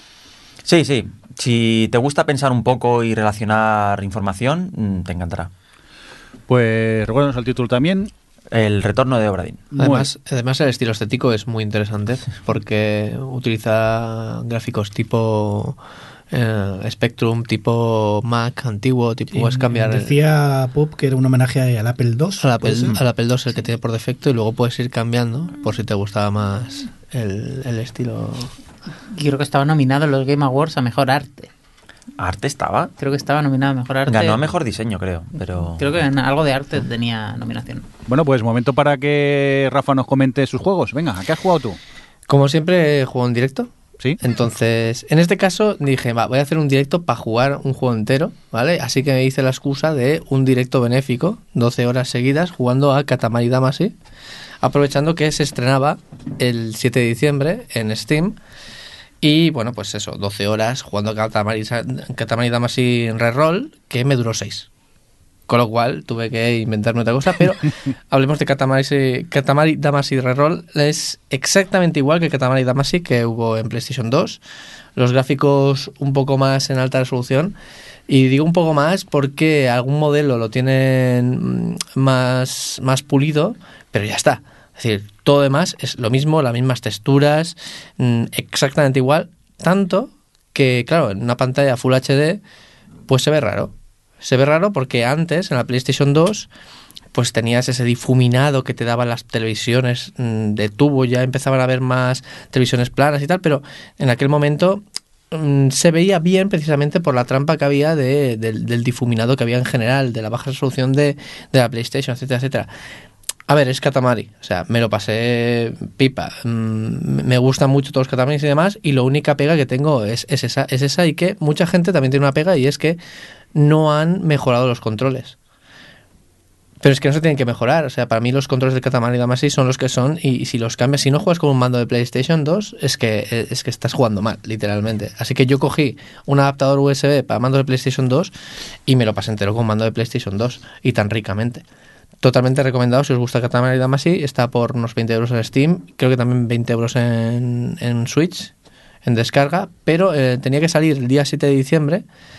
Pero lo retrasaron en Switch, eh, físico, pero retrasaron porque salía el Smash Bros.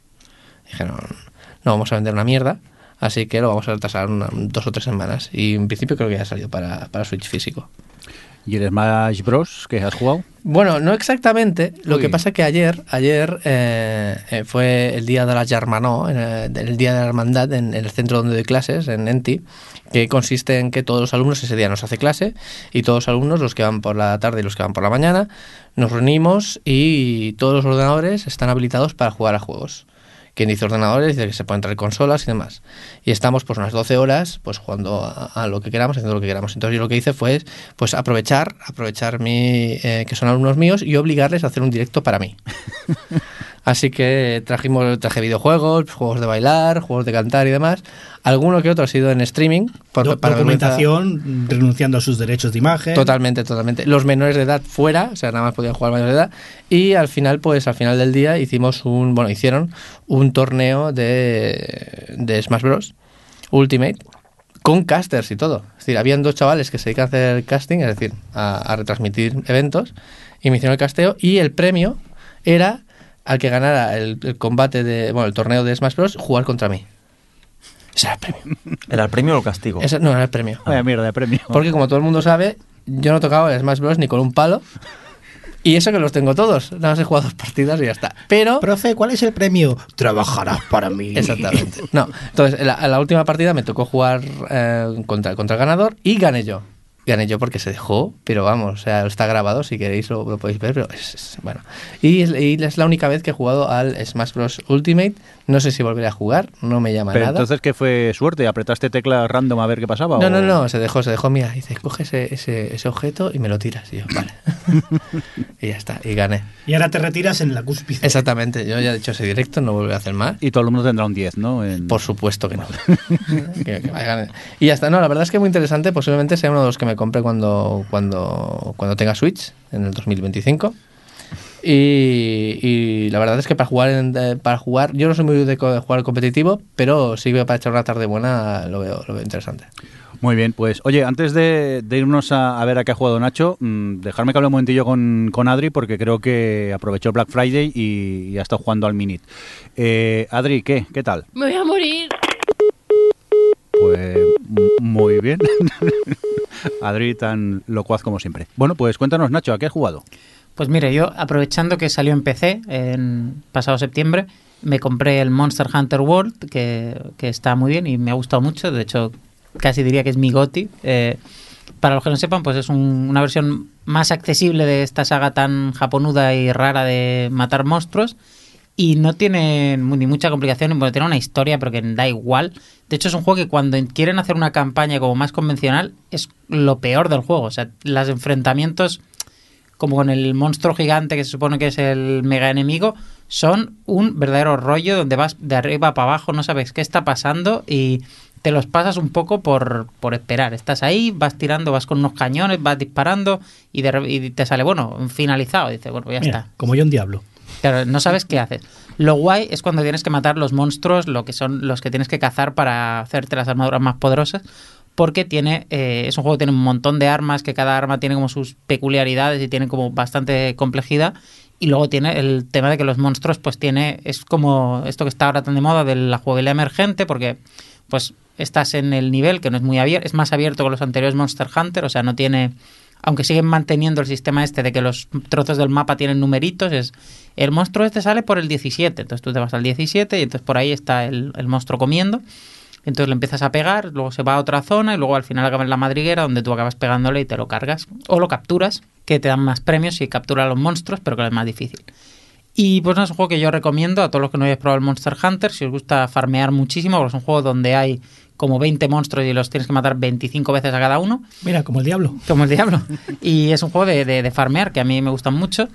Y esto ha sido pues lo que más he jugado este año. Y ahora hace poco, eh, aprovechando que lo tenía con. Desde que me vi el, documental de No Clip, me puse a jugar al Warframe, que lo había empezado y no me había enganchado. Y ahora pues me cogí y ahora sí que lo, le pilla un poco el puntillo. Y es otro, es un diablo, es un diablo de, en el espacio.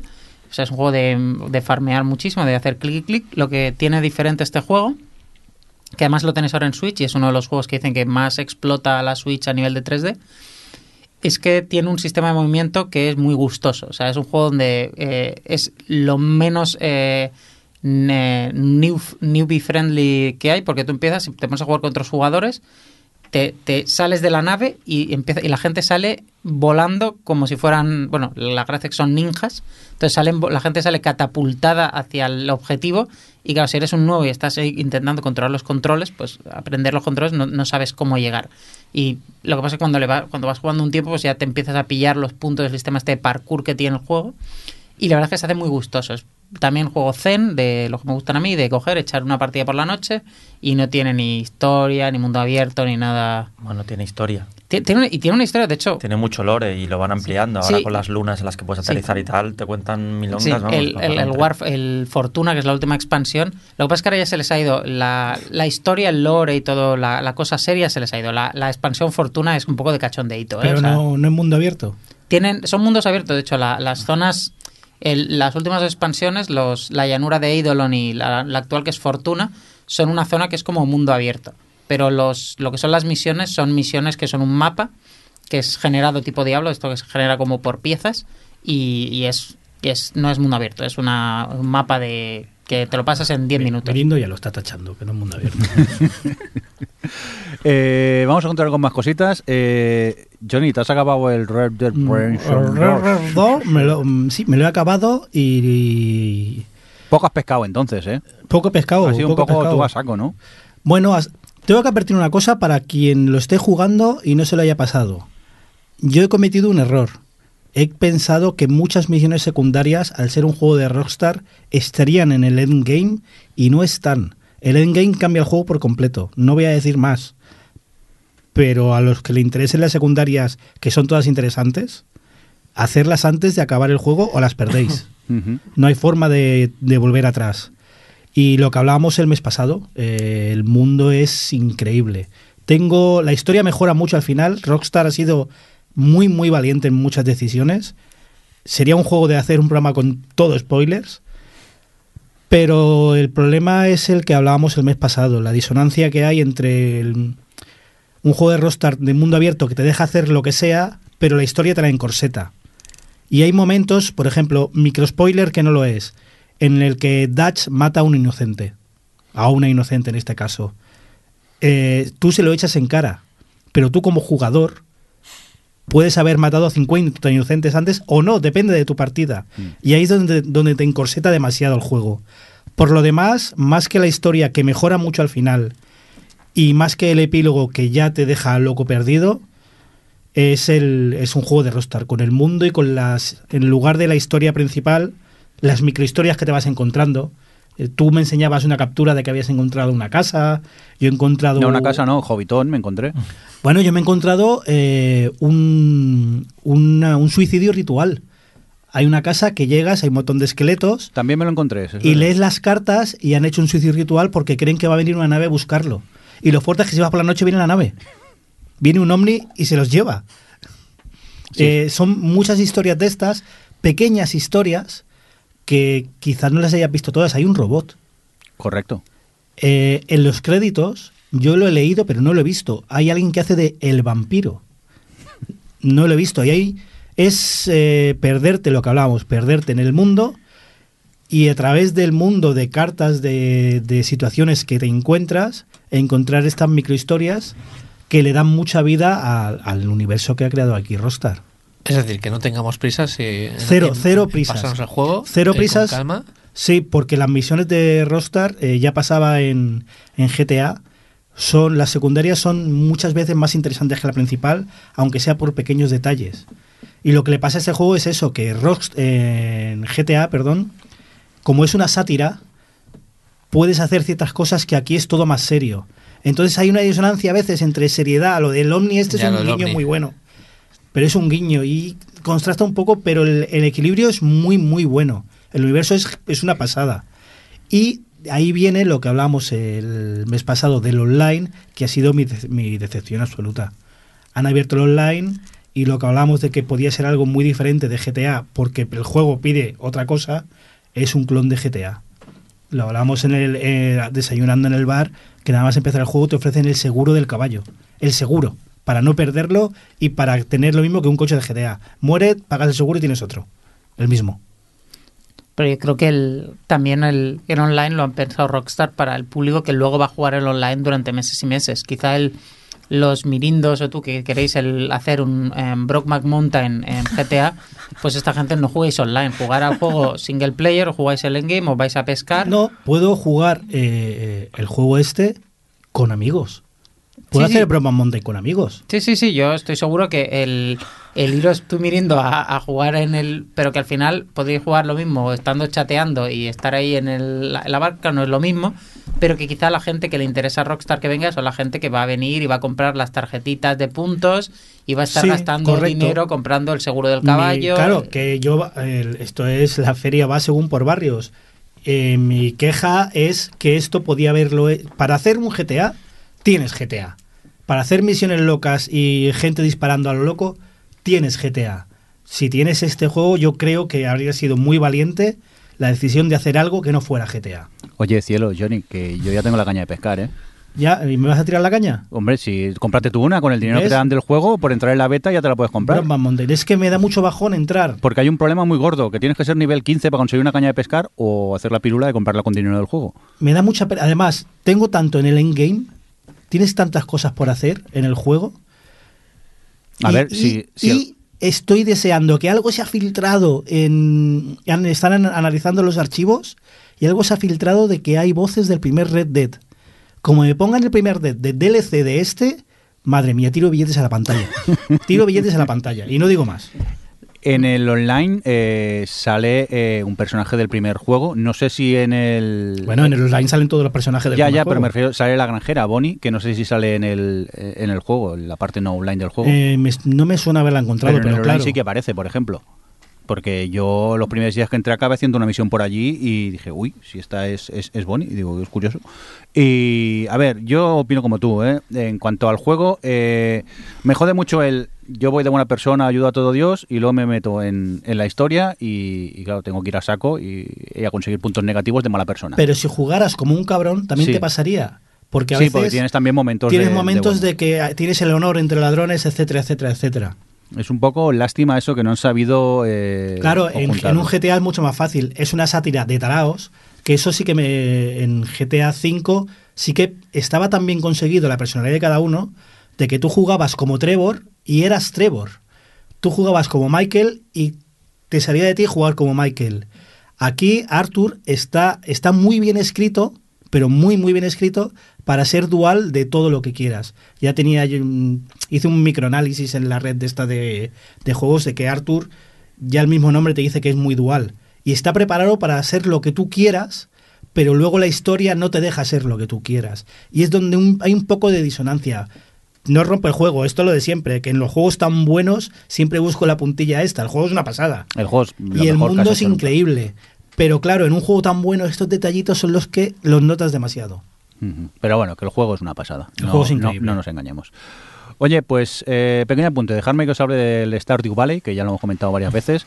Eh, me lo compré en, en iOS y pues, nada, llevo ya unas 80 horas más o menos. ¿Cuántas? Unas 80, pocas, pocas, comparadas con tu mujer o con Adri, que creo que también a saber cuántas han, han Bueno, echado. pero ellos juegan en consola, Ya, tú ya. juegas en un teléfono. No, yo juego en el iPad y eh, es lo que decimos, es un juego zen, es un juego que me relaja. Vengo del curro estresado y te pones con tu granjita y, y que si recoges tus planticas, que si te vas a la mina a picar piedra y no sé qué. Stardew Valley es mejor que Diablo, ¿eh? eh, sí, no quería decirlo, pero sí. Que mirada macho Fukui.